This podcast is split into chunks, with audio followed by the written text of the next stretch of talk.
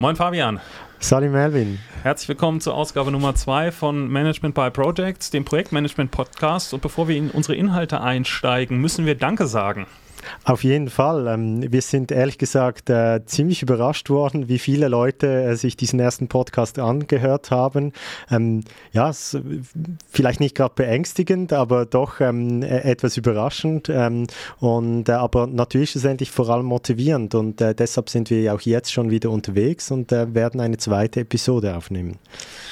Genau, und ähm, besonders gefreut hat uns, dass wir zu dem ersten, zu unserer ersten Ausgabe nicht nur äh, quasi ein paar Klicks von euch geerntet haben, sondern auch schon einen ersten Kommentar, und zwar von Dominik. Äh, Dominik hat äh, unseren Podcast gehört und sich zu dem Thema der Gaußschen Verteilungskurve geäußert. Das war ein Thema, das ich gebracht hatte, wo ich gesagt hatte, naja, diese Gaußsche Verteilungskurve sagt ja, es gibt irgendwie auf beiden Seiten immer Extreme und in der Mitte eine ganze Menge Durchschnitt. Und Dominik geht darauf ein, dass das natürlich auch extrem abhängig von der Unternehmenskultur ist. Also er führt aus, dass es eine Unternehmung, unabhängig davon, ob das jetzt im Kern oder in irgendwelchen Satelliten passiert, ähm, immer zum Ziel haben muss, eine Unternehmenskultur haben, die äh, Self-Awareness, gute Kommunikation, gute Fehlerkultur äh, einschließt und dass man damit natürlich auch die Bereiche Run äh, und Develop deutlich enger aneinander bekommt.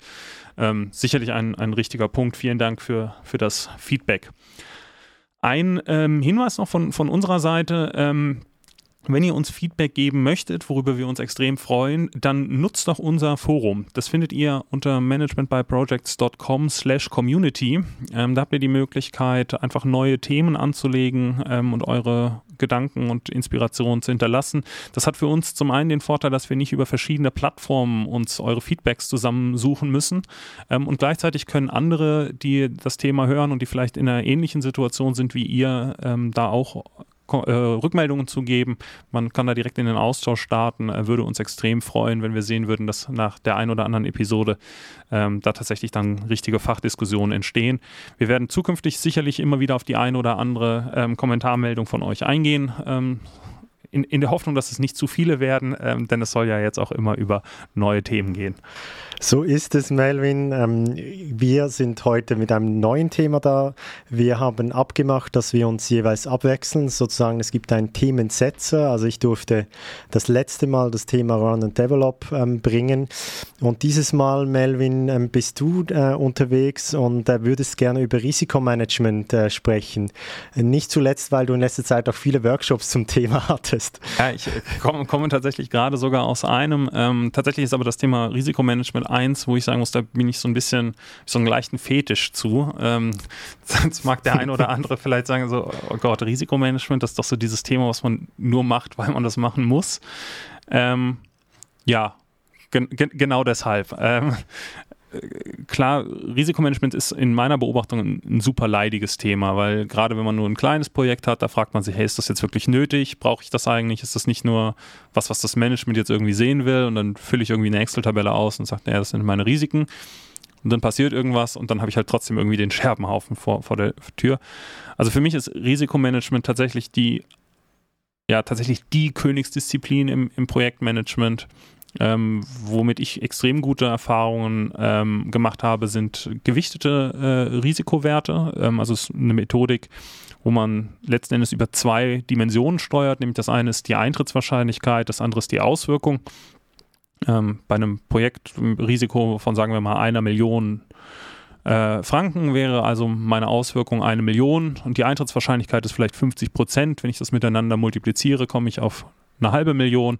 Und wenn ich dann über all meine Risiken diese Erwartungswerte aufsummiere, ähm, bekomme ich, weil ja nie alle Risiken gleichzeitig auftreten, ja, bekomme ich den, die Summe meiner zu erwartenden Risiken gewichtet über, über alle, die ich so in meinem Projekt habe.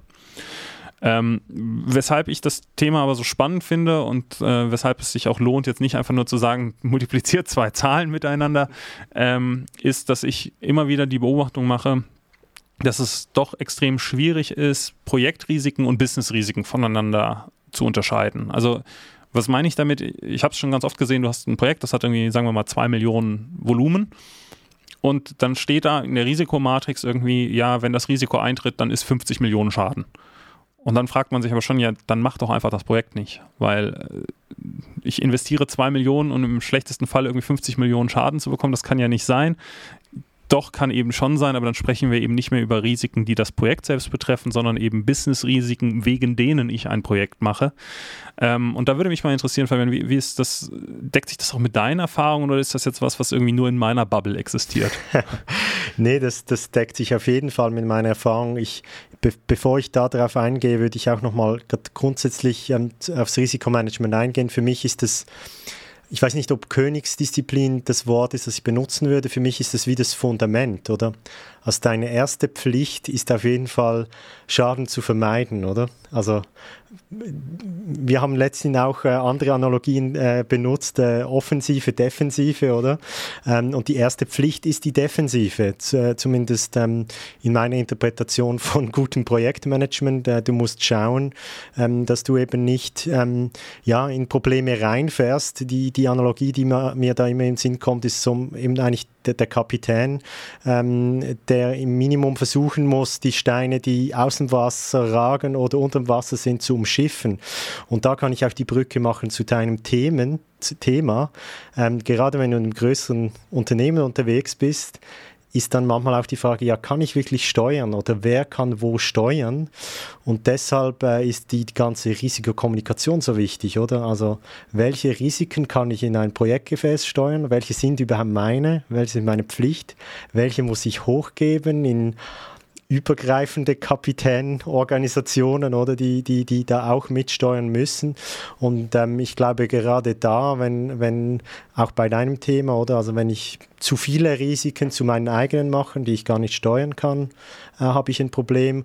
Umgekehrt, ähm, ja, wenn ich, wenn ich es nicht auf dem Radar habe, ähm, aber es hat einen Impact auf mich, habe ich eben auch ein Problem, oder? Und ähm, ich glaube, es auch ist ein Schlüsselthema. Also bei jedem Projekt, das ein bisschen Wirkung hat, wirst du dieses Thema auf jeden Fall haben und ähm, immer wieder in diese Fragestellung rein, reinlaufen. Und ähm, ja, das ähm, ich, ich glaube, das Problem jetzt hier für die Diskussion ist mehr so ein bisschen, wie kommst du aus dem Abstrakten raus? Oder das sind dann wirklich die Fragen nach ganz äh, konkreten Beispielen auch. Und ähm, da, da habe ich ähm, sicher mehrere. Also manchmal kann es sein, dass du ein Projekt verantwortest, äh, wo du eben ähm, konkret bräuchtest, dass sich jetzt etwas in der Unternehmensstrategie ändert oder in gewissen Gepflogenheiten, damit du erfolgreich sein kannst, oder? Ähm, und und ähm, das sind dann eben unbeeinflussbare Risiken, die du einfach mitträgst die aber den ganzen Projekterfolg äh, beeinflussen, oder? Und da ist dann die Frage, wie gehst du mit sowas um? Ähm, und da vielleicht eine konkrete Frage an dich. Hast du sowas auch schon erlebt und äh, hast du Lösungen gefunden oder also wie bist du damit umgegangen? Ja, die, die spannende äh, Thematik ist für mich tatsächlich, also so klar in, in Strategieprozessen und, und Projekten, da, das ist eigentlich nicht handelbar. Ne? Kannst du irgendwie draufschreiben in dein Management irgendwie, äh, ja, keine Ahnung, die Linienorganisation unterstützt mich nicht und dann dauert das halt zwei Jahre länger und mein Projektteam kostet das und so weiter. Ja, okay, kannst du machen. Ähm, hilft, glaube ich, relativ weniger. Was mir einfach extrem plastisch im, im Kopf geblieben ist, ist so ein Thema, wo Risikomanagement nicht funktioniert hat in einem produzierenden Unternehmen. Und ich glaube, das ist sowas, was man sich relativ leicht vorstellen kann. Stell dir vor, du, du produzierst irgendwas und auf einmal fehlt dir ein Bauteil. Und dann ist halt einfach so, okay, jetzt muss halt jemand ins Auto steigen und dieses Bauteil holen. Vielleicht irgendwie in keine Ahnung wo. Ähm, aber da, da, steht ja deine Produktion. Da, da entstehen dann ja quasi mit jeder Sekunde, mit jeder Minute extrem Kosten, je nachdem, was du da für eine Supply Chain dahinter hast, irgendwie auch noch Vertragsstrafen und so weiter. Also, also wirklich Vollkatastrophe. Und da in, in meiner Zeit aus, im produzierenden Unternehmen, da musstest du dich, wenn dir sowas passiert ist, was zum Glück extrem selten passiert ist, weil die Leute Risikomanagement gemacht haben, da konntest du dich darauf verlassen. Da kommt dann die Frage, wie kann das passieren? Wie konnte nicht identifiziert werden? Dass wir, also warum haben sie keine ABC-Analyse gemacht? Warum haben sie nicht geguckt, was, was sind die kritischen Teile, von denen wir aber nicht so viele im, im Lager haben, weil wir die nicht brauchen? Warum haben sie die nicht vorbestellt? Warum haben sie just in time gemacht? Und das Spannende, was ja da dann passiert, ist, wenn du so, so gegenläufige Risiken hast. Ne? Also bleiben wir bei dem Beispiel äh, mit, mit auch just in time versus Lagerhaltung. Dann sagt, hast du wahrscheinlich in deiner Risikoliste einmal stehen, irgendwie Lagerkosten zu hoch. Ähm, mit der und der Wahrscheinlichkeit und auf der anderen Seite hast du ein Risiko, das heißt irgendwie Just-in-Time-Lieferung oder das vielleicht sogar die Maßnahmen, um deine Lagerkosten in den Griff zu halten. Just-in-Time-Lieferung kommt irgendwie nicht rechtzeitig. du, du lachst, weil, weil, genau das ist dann so das Thema. Wie gehst du damit um? Aber genau da, dabei hilft dir ja das, das Risikomanagement, weil, weil es quantifiziert einfach die Invests, die du tätigen musst. Also man hat immer so ein bisschen in meiner Wahrnehmung den Eindruck, ähm, Risikomanagement, dann summieren sich halt irgendwelche Kosten auf und die sind ja dann irgendwie im Projektbudget mit drin. Nein, sie sind ganz explizit nicht im Projektbudget mit drin, sondern es, da brauchst du einen extra Risikotopf, aus dem du solche Sachen dann bezahlst. Ähm, falls einer von unseren Hörerinnen und Hörern diesen Topf mal irgendwo findet, mich würde interessieren, wo der steht, weil den habe ich in der Praxis auch noch nie gesehen. Aber das ist ja die Idee, mhm. dass du tatsächlich über deine Unternehmung hinweg, weil du hast ja nicht nur Projektrisiken, sondern im Unternehmen auch, ähm, einfach einen Topf hast, aus dem du solche Dinge dann abfederst. Ja, ich, ich kann vielleicht noch ein anderes Beispiel, eine andere Sicht ergänzen. Ähm, also ich, ich, ich, lerne auch immer wieder, also Schlüssel, das irgendwie hast du das auch gerade gesagt, ist auf jeden Fall die, die richtige Kommunikation und das setzt voraus, dass du die Risiken eben alle auf dem Radar hast. Also ich, ich habe da sehr starke ähm, ja, Tendenz zu sagen, hey, lieber zwei Risiken zu viel zu sagen, sozusagen früh finden, als dann irgendwann mal rein zu, laufen. Und sonst, wir waren ja vorhin eben bei diesen Themen, was kann ich beeinflussen, was kann ich nicht beeinflussen. Ähm, ich, in meiner Erfahrung war eigentlich in der Regel fast immer der Schlüssel, dann Allianzen zu finden. Also du findest eigentlich, jetzt wenn es in einer größeren Unternehmen ist, immer jemand, für den dieses Risiko auch eine Herausforderung ist. Du findest immer irgendeinen einen Verbündeten. Und ähm, ja, das ist jetzt eigentlich schon eher eine wie gehe ich mit äh, einer Maßnahmendiskussion, oder? Aber ähm, wenn es eben um Themen geht, wo du nicht aus dem Projekt heraus wirklich äh, steuern kannst, musst du eigentlich die Allianzen finden und dort ist dann eben auch wieder eigentlich eine klare Kommunikation notwendig. In meiner Erfahrung nicht immer oder so eine Ebene, die, die, die mir ziemlich wichtig ist, ist nicht nur immer das, was auf dem Papier steht und so weißt du, so klassisch, äh, ich gehe jetzt in den Lenkungsausschuss und zeige auf dem Papier das Risiko und steht 6x6 Matrix, und da ist ja. so ein rotes äh, Fältchen dann das, das braucht es eben auch. Das, also ich meine, das ist die Versicherung des Projektleiters, aber ich meine damit, dass du die dauernd auch im Hinterkopf hast und aus denen heraus dann handelst und eben versuchst, ähm, einen Partner zu finden, der dir, dir hilft, äh, das Risiko anzugehen. Das ist so, so die, die Lösung, die, die ich da in der Regel dann angestrebt habe. Ja. Wie ist das, be bevor wir da vielleicht gleich noch ein bisschen tiefer eintauchen, in was man da jetzt genau machen kann und wie man auch zu Maßnahmen kommt? Äh, du bist ja Umweltwissenschaftler eigentlich von, von deiner Profession her und ähm, ja, wenn wir jetzt über Klimakrise sprechen und irgendwie so, hey, wir haben hier irgendwie, also in der Schweiz jetzt nicht unbedingt, wenn Italien dann irgendwann überflutet ist, sind wir am Meer und so, äh, ja, okay, vielleicht auch eine Chance, ne? Chancen sollten wir vielleicht auch nochmal gleich drüber sprechen, aber jetzt mal ganz im Ernst, wie, wie, geht man da mit der gleichen Methodik ran, wenn man auch so über, über Umweltrisiken spricht oder ist das methodisch was ganz anderes, wie wenn wir hier im Unternehmen darüber sprechen? Also das, da, da, da erwischst du mich beim ganz guten Thema. ähm, das, das kannst du wahrscheinlich wirklich so generalisieren. Also ich, ich kann den IPCC-Bericht, äh, den, äh, den Klimabericht als Beispiel nehmen. Da wird mit Wahrscheinlichkeiten logischerweise gearbeitet. Und das sind Eintrittswahrscheinlichkeiten von Ereignissen mit zum Teil bekannterem oder äh, noch unbekannterem Schadensausmaß, oder? Deshalb ist auch ähm, die ganze Versicherungsbranche äh, logischerweise einer der Hauptkunden jetzt bezüglich ähm, Klimawandel und solchen Themen, weil, weil das ja schlussendlich ins genau gleiche Thema geht. Ähm, ähm, ich kann es nicht mit Sicherheit sagen, was passiert, aber ich, ich kann eben das Ausmaß schätzen und die Eintrittswahrscheinlichkeit. Und Umwelt es ist ein Riesenaspekt der Umwelt. Also das ist ein Volltreffer der, der, der, der, der Umweltforschung, würde ich mal sagen, ist eigentlich immer der Aspekt Risiko und Eintrittswahrscheinlichkeiten ähm, drin. Ähm, außer natürlich, es ist schon eingetreten und ich, ich, ich untersuche, dann die, ich untersuche dann die, die Auswirkungen. Aber eben das, eines der großen Themen ist natürlich der Klimawandel. Das ist eigentlich eine riesige Risikodebatte und wie gehe ich damit um? Und ähm, in, in dem Sinne, eben, mir gefällt ich finde solche Themen immer spannend. Also einerseits gibt es ja das Projektmanagement Handwerk an sich, also was habe ich für eine Methode, wie kommuniziere ich das. Das andere ist dann so ein bisschen ähm, übergreifend, ja, wie gehe ich als Individuum damit um? Also wie beeinflusst das mein Denken und mein Vorausplanen, mein, mein Handeln? Ich, ich kann da für mich sagen, ich ich habe eigentlich dauernd Risiken im Kopf. ähm, vielleicht gerade deshalb, weil ich auch gerne Risiken nehme. Also für mich gehört das wie dazu. Also es ist ein bisschen wie, ich meine mal zum Beispiel ein Free Climber, äh, der ohne Seil ähm, wo hochklettert. Also die, die da schon länger im Geschäft sind, ähm, die machen extrem gute Risikoanalysen, oder? Und haben eine ex extrem gute Selbstwahrnehmung. Wie, wie, wie bin ich äh, beieinander? Wie gut kann ich den nächsten Schritt gehen?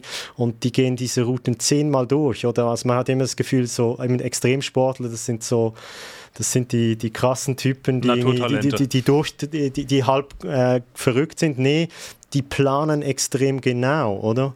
Und, und versuchen eben die Risiken extrem genau zu spüren. Deshalb war mein Selbstverständnis immer, je die riskantere Dinge du tust, je mehr Risiken du auch nehmen willst und, und, und wirst, desto mehr musst du dich mit den Gefahren auseinandersetzen. Und genau das ist banal, oder? Aber bewahrt dich dann äh, eben davor, äh, mal daneben zu liegen. Und ähm, das, ähm, ich glaube, im Projektgeschäft ist das, ist, ist das auf jeden Fall ein, ein extrem dominanter Faktor, weil du gehst, vielleicht gehst du nicht per se mehr Risiken ein wie in anderem Geschäft, aber du gehst eben unbekanntere Risiken ein, oder? Also du, du, du machst, Projektgeschäft ist in der Regel etwas Neues machen, etwas anderes machen und so weiter. Das heißt, ähm, deshalb ist es, ja, können wir vielleicht doch den Bogen wieder machen und ich könnte vielleicht sagen, ja, es ist vielleicht doch die Königsdisziplin.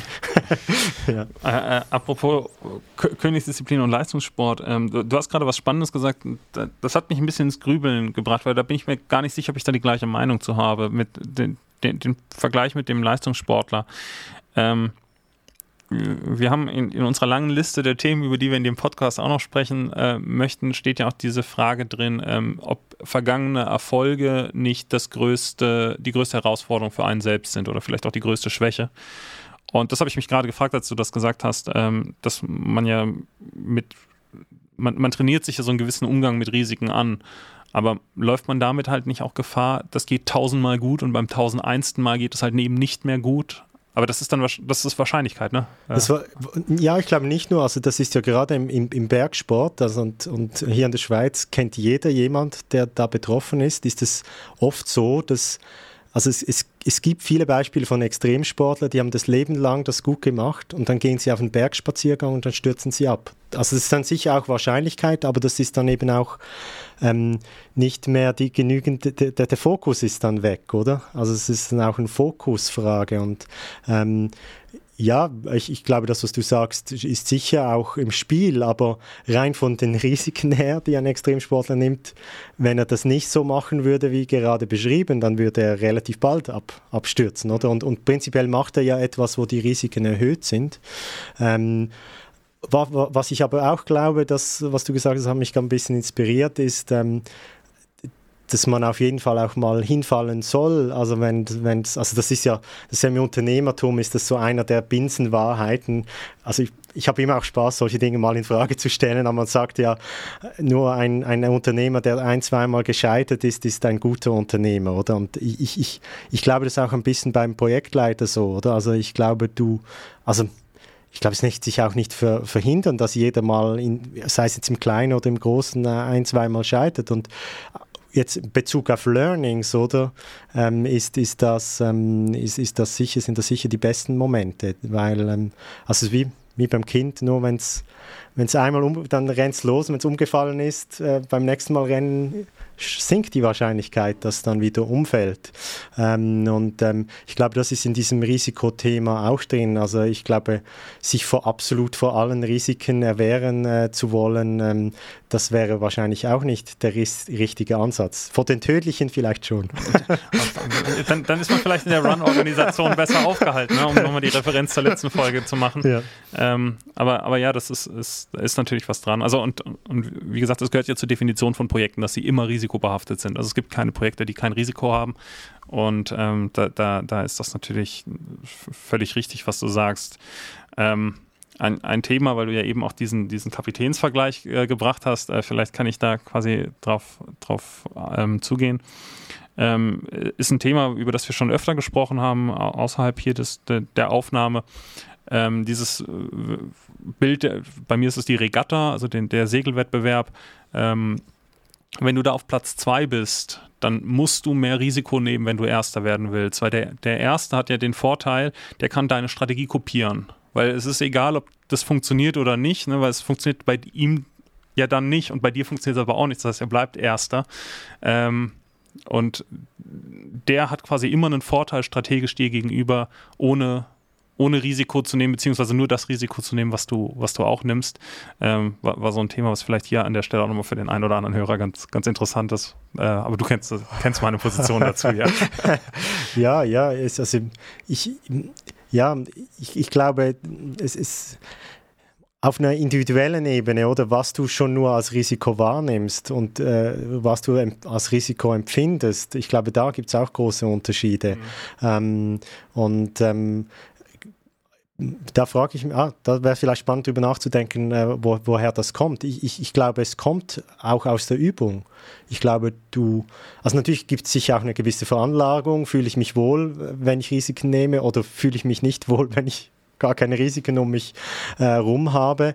Ähm, aber ich glaube, es, es, ist auch eine gewisse Übung, in diese Momente zu gehen. Und ähm, also man, man nimmt man ja persönliche Risiken, ähm, aber wenn man, sagen wir mal, ein bisschen mehr Verantwortung hat, nimmt man dann ja auch Risiken mit für andere, oder wenn man gewisse Entscheide mit beeinflusst oder so auslöst. Und ähm, ähm, ja, in dem Zusammenhang, also im Wettbewerbszusammenhang finde ich, find ich diese Frage spannend, oder? Was empfindet wer überhaupt das Risiko und wieso? Mhm, auch vom, vom Wording her, ne? Also ja. Gefahr, Krise, Risiko, Konflikt, alles, was da irgendwie noch so kreucht und fleucht, was, was macht jetzt eigentlich ein, ein Risiko zum Risiko?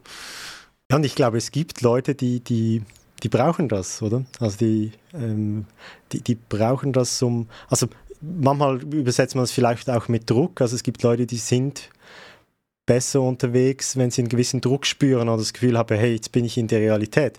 Ähm, und ich habe auch oft das Gefühl, es hat viel mit Wahrnehmung und eben Vertrautheit zu tun, oder? Also das passt auch zu dem, was du vorher gesagt hast. Ein Bergsteiger ist irgendwann vielleicht so vertraut mit der Situation, ähm, dass es dann nicht mehr so spürt. Aber ich glaube auch, dass wenn du das richtig machst, du kommst dann irgendwie so in interessant, also die, die Bergsteiger sprechen, glaube ich, auch dann so von Flow-Momenten und so weiter, wenn sie, sie sind voll im Risiko, sie beherrschen das, was sie tun ähm, und, und also da geht die Wahrnehmung nicht weg, dass es ein Risiko ist. Mhm. Aber sonst generell, glaube ich, hat das einen rechten Einfluss ähm, darauf, ja, wie du Risiken nimmst, ähm, wie du sie überhaupt wahrnimmst. Ja. Weil du gerade sagtest, wie man Risiken nimmt. Ähm, wie, wie, wie, gehst du mit, mit Risiken um? Also in, in meiner Berufspraxis ist es so, ich ähm, schaue, ich habe eine Liste, in der ich eben alle meine Risiken pflege und ich schaue sie mir einmal im Monat an. Ähm, ich habe dann zu jedem ähm, Risiko auch eine, eine, Reihe von Maßnahmenlisten, wo ich einfach sage, hey, okay, die und die Maßnahme wirkt in der Regel auf einen der beiden Faktoren, also entweder auf die Eintrittswahrscheinlichkeit oder auf die Auswirkung und reduziert sie im Idealfall, beziehungsweise wenn wir über Chancen sprechen, ähm, erhöht sie dann ähm, äh, entsprechend. Und ich muss aber sagen, ich habe auch eine schöne Wetterplanung. Also wenn ich in meinen Projektplan gucke, dann steht da quasi alles drin, was irgendwie gut läuft. Ich habe ab und zu, gerade wenn die Risikomitigation schon bekannt ist, in dem Moment, wo du die Planung machst, äh, also ist ja, glaube ich, relativ offensichtlich, ne, dass wenn du, keine Ahnung, ein Lastenheft schreiben willst, dann stellst du halt auch noch einen zusätzlichen Requirements Engineer oder einen Qualitätsmanager ein, um bestimmte Themen zu adressieren. Ähm, aber ansonsten hat, hat man ja so eine schöne Wetterplanung und ich mache es so, dass ich als Risiko-Owner, als, als Projektleiter für, für meine Themen, mich dann tatsächlich selbst als Chefsache darum kümmere, diese Risikomitigationsmaßnahmen umzusetzen. Das kann sein, keine Ahnung, irgendwas im juristischen Bereich, dass ich dann mit unseren Firmenanwälten spreche. Das kann sein, dass es irgendwie was Kaufmännisches ist, wo man mit dem Lieferanten dann direkt sprechen muss. Ist das auch dein, also machst du das auch so oder ist das bei dir, hast du dann eine smartere Methodik, dass er irgendwie in deinen, hast, hast du einen Schlechtwetterplan? ähm, Nee, ich glaube, ich das, ich hätte das so nicht. Also für mich gibt es da fast wie zwei Welten. Das eine ist sozusagen der Risikomanagement-Prozess, den du Art offiziell fällst und dann als, ich sag mal, da, wo ich immer in Projektleitungs Position, sagen wir mal, nominell war oder offiziell oder indirekt, hast du du hast ja dauernd ein Mini-Projekt, oder? Gibt es für mich aber immer auch die zweite Ebene, weil ich meine, deine dokumentierte Risiko, ähm, dein dokumentiertes Risikomanagement ist ja immer hinten dran an, an, der realen Situation, oder? Äh, ich habe da so einen Spruch, äh, ein Unternehmer äh, steht jeden Morgen auf und, und schaut die Welt mit neuen Augen an, oder? Jeden Tag hast du in der Realität potenziell neue Risiken, oder? Und da habe ich, wenn ich mich selber beobachte, ich habe jeden Tag zig Risikoüberlegungen und ich glaube, mein, mein Rezept ist eine klare Fokussierung. Also ich könnte dir wahrscheinlich jede Woche genau sagen, wo sind die Top-Risiken in der Realität gerade in meinem Projekt, oder? Und, und das eben, wir haben vorher gesagt, Defense oder Grundlage, das ist das, was mich dann auch in dieser Woche auf jeden Fall ein, einen guten Teil der Zeit ähm, beschäftigt, weil viel, oft hast du halt diese Timing-Thema, oder? Also ich finde, das ist vielleicht ein, ein nächstes Thema mal für einen Podcast, aber ich finde das Thema Timing extrem spannend in, in, in komplexeren äh, Projekten, oder? Also tue ich das Richtige zum richtigen Zeitpunkt. Und ich glaube, bei der Risikomitigation ist das wenn man wieder zum Bild vom, vom Kapitän geht, das ist essentiell, oder? Also er sieht vielleicht den Felsen von weitem und ähm, dann kann er früh reagieren, aber dann wird es auch Felsen im Wasser geben, die, die sieht er erst, wenn es kurz davor ist und dann muss er im richtigen Mo Moment reagieren. Und dieser Aspekt, das nimmt dir eine, das nimmt dir eine ausgefüllte Risikomanagement-Tabelle nicht ab, oder? Genau. Und, und, und ist und ist gemeinerweise dann zum Teil auch nicht so einfach zum Kommunizieren. Also, also, wieso hast du gerade zum Zeitpunkt X jetzt das getan? Du weißt es, aber manchmal ist es. ja, ja. Das ist dieser, dieses Phänomen, was man jetzt auch im Rahmen der, der Covid-Pandemie gesehen hat. Ne? There is no glory in prevention. Ja. Also, ne, wenn du was machst und dann sorgt das dafür, dass das Risiko nicht eintritt, wirst du dich rechtfertigen müssen, warum du es gemacht hast, weil das Risiko ist doch gar nicht da gewesen. Äh, das, äh, das, das ne, mit, mit Masken und, und was wir da alles jetzt irgendwie gemacht haben, Lockdown. Also, ja, warum sind wir jetzt alle zu Hause geblieben? Ist doch gar keiner krank geworden. Ja, weil wir alle zu Hause geblieben sind, ist keiner krank geworden. ähm, und ich fand äh, äh in dem äh, Podcast von, von Christian Drosten von der Charité in Berlin, der hat das mal so sehr schön ausgeführt, dieses, äh, wir Mediziner, gerade die die Prävention machen, das sind wirklich auch, auch gebissene Hunde, weil there is no glory in prevention. Äh, fand, fand ich einen total schönen, schönen Satz. Ja, wenn du nicht krank bist, brauchst du auch keinen Arzt. Ja, ja okay.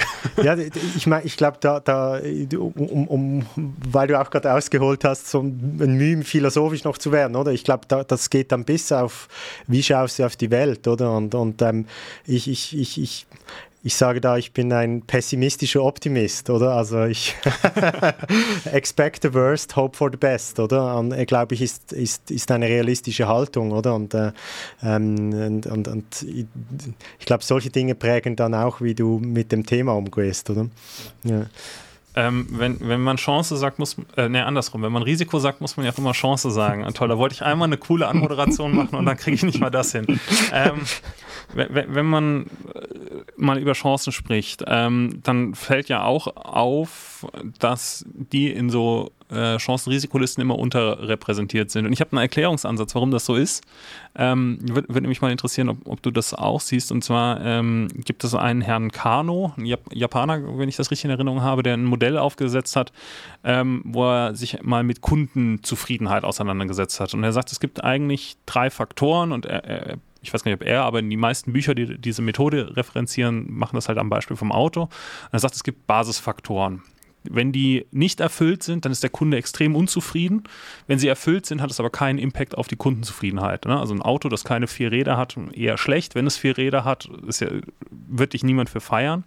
Dann sagt er, naja, es gibt Leistungsfaktoren, die steigen quasi proportional an. Je mehr du die erfüllst, umso so besser ist es. So PS-Anzahl beim Auto für Leute, denen das wichtig ist. Ähm, und dann hast du Begeisterungsfaktoren. Das sind Sachen, die der Kunde eben nicht erwartet. Wenn du die aber übererfüllst, oder überhaupt erfüllst, dann ähm, ist der Kunde umso mehr begeistert. Du hast dann irgendwie so, keine Ahnung, kriegst die ersten zwei Jahre die Versicherung umsonst oder das sind so die Beispiele. Und die, die Frage bei Chancen ist ja immer so, ähm, naja, ich mache ja die Risiken, damit ich meine Basisfaktoren, also das, was der Kunde quasi erwartet, als, als Minimalausstattung erreiche. Und wenn ich Chancen habe, also wenn ich in diesem Modell bleibe und Leistungs- oder Begeisterungsfaktoren erfülle, damit mein Auftraggeber sagt, ja, boom, chaka, richtig gut gemacht, dann muss ich ja aber eigentlich sagen, dann war entweder mein Projektbudget zu hoch äh, oder ich habe Geld äh, zweckentfremdet. Ähm, beides kann in bestimmten Situationen sicherlich richtig sein, aber eigentlich dürfte doch das Thema Chancen was sein, wofür in einem hart geplanten, hart durchkalkulierten Projekt, ne, Kundenauftrag zum Beispiel, eigentlich kein Raum sein dürfte, oder? Also ich, ich, ich finde, ich weiß nicht, ob das das Thema sprengt, aber äh, ich glaube, eine Debatte, die wir automatisch immer ein bisschen haben, die ich extrem schätze, weil ich finde beide Positionen absolut richtig, ist so ein bisschen, wie viel Verantwortung übernimmt der Projektleiter, oder? Und wenn die, also das wäre meine Antwort auf das, wenn die Chance eine ist, die im Gesamtkontext des Unternehmens ähm, essentiell ist, oder? Dann wenn du ein, sagen wir mal, gesund funktionierendes Unternehmen hast, dann wirst du dann auch die extra Kohle bekommen, um, um, um, um die Chance zu nutzen. Und wenn du sie überhaupt brauchst. Wenn du sie überhaupt brauchst. Und, und, und wenn du so breit denkst, wirst du auch fähig sein, das richtig einzuordnen und so weiter. Und ähm, ein, eine genauso berechtigte, weil manchmal ist es genau die richtige Strategie, ähm, Haltung ist, hey, ich habe hier, ich gehe formal, ich gehe formal vor und ich nehme, ich habe einen Projektauftrag, ich mache das, äh, ich halte mich an das, oder? Ähm, wenn ich gehe nicht darüber hinaus, ich ziehe immer wieder klar die Grenzen, was ist meine Verantwortung in meinem Projekt und was nicht. Und ich glaube, den Mix macht's. Also ich glaube, wir, wir hatten in unserer Zusammenarbeit diese Diskussion schon sehr oft und ich glaube, wir haben beide schon mal einen Punkt, also ich glaube, tendenziell hatten, ist klar, wo, wo wer stand, aber wir hatten sicher beide schon beide Positionen und dann wiederum auch beide schon recht mit beiden Haltungen. Also manchmal musst du darüber hinausdenken, dann bist du extra erfolgreich, oder? Und manchmal musst du dich genau abgrenzen, weil du sonst gehst du unter. Und ähm, es kann vielleicht auch umgekehrt sein, muss ich noch drüber nachdenken. ähm, und für mich ist das ein bisschen die Antwort auf, auf oder, ja, oder der Gegenpunkt auf deine, auf deine Frage. Ich mache gerade das, das Geräusch, das ich mache, wenn ich nachdenke. ähm, nee, finde find ich einen guten Punkt. Also wie gesagt, was, was mich einfach umgetrieben hat, war wirklich so diese Überlegung, oh, Chancen, Chancen ist, ist ein die Königsdisziplin in der Königsdisziplin. also ich habe noch einen anderen Take, wenn du willst. Ähm, äh, ich, ich glaube, die Chancen sind die, die überhaupt die Daseinsberechtigung deines, deines Projektes ausmachen, oder? Also in meiner Interpretation dafür. Du hast natürlich Chancen so als extra. Ähm, wenn du Chancen nur als extra interpretierst, also über das hinaus, was ich sowieso erreichen will, ähm, dann gebe ich dir recht, oder? Dann glaube ich, haben die meisten projektleitende Reflex sagen, ja, nicht zu viel Chancen bringen, sonst muss ich noch mehr arbeiten, oder? Aber wenn du sagst, hey, das, das Projektziel mit effektiver Wirkung zu erreichen, also nicht nur das, was auf dem Papier steht, sondern effektiver Impact, das ist die Chance. Dann, ähm, dann würde ich, also, oder ich würde es so sehen, oder? Dann ist das, ähm, dann ist eigentlich der Raison d'être des Projektes, oder? Und die Risiken sind da, um, ähm, um, um, um, um ja, mit dass du gescheit mit Risiken umgehst, ist da, damit du überhaupt erfolgreich bist, oder? Ähm, und ich meine, es ist nie verboten, ein bisschen besser zu sein wie das Minimum, oder? Also es ist ich hoffe zumindest. ja. Gut, weil die Zeit schon wieder um ist und äh, der Abend sich auch dem Ende gegenüber neigt, äh, danken wir euch ganz, ganz herzlich für eure Aufmerksamkeit. Auch nochmal vielen Dank für äh, euer Feedback auf die letzte Episode. Ähm, ich hoffe, es hat euch Spaß gemacht. Wir hoffen, es hat euch Spaß gemacht. Wenn dem so ist, hinterlasst uns gerne in dem Podcast-Player eurer Wahl ein paar Sternchen. Ähm, ihr könnt uns mittlerweile auch auf den meisten gängigen Podcast-Plattformen hören, ob das Apple oder Google Podcast ist, Spotify, Amazon Music, wie sie alle heißen. Ähm, hinterlasst uns da gerne eine Rezession. Das hilft uns auch dabei, gefunden zu werden. Und ansonsten bleibt uns gewogen und wir hören uns wieder in zwei Wochen. Vielen Dank, macht's gut. Danke, ciao.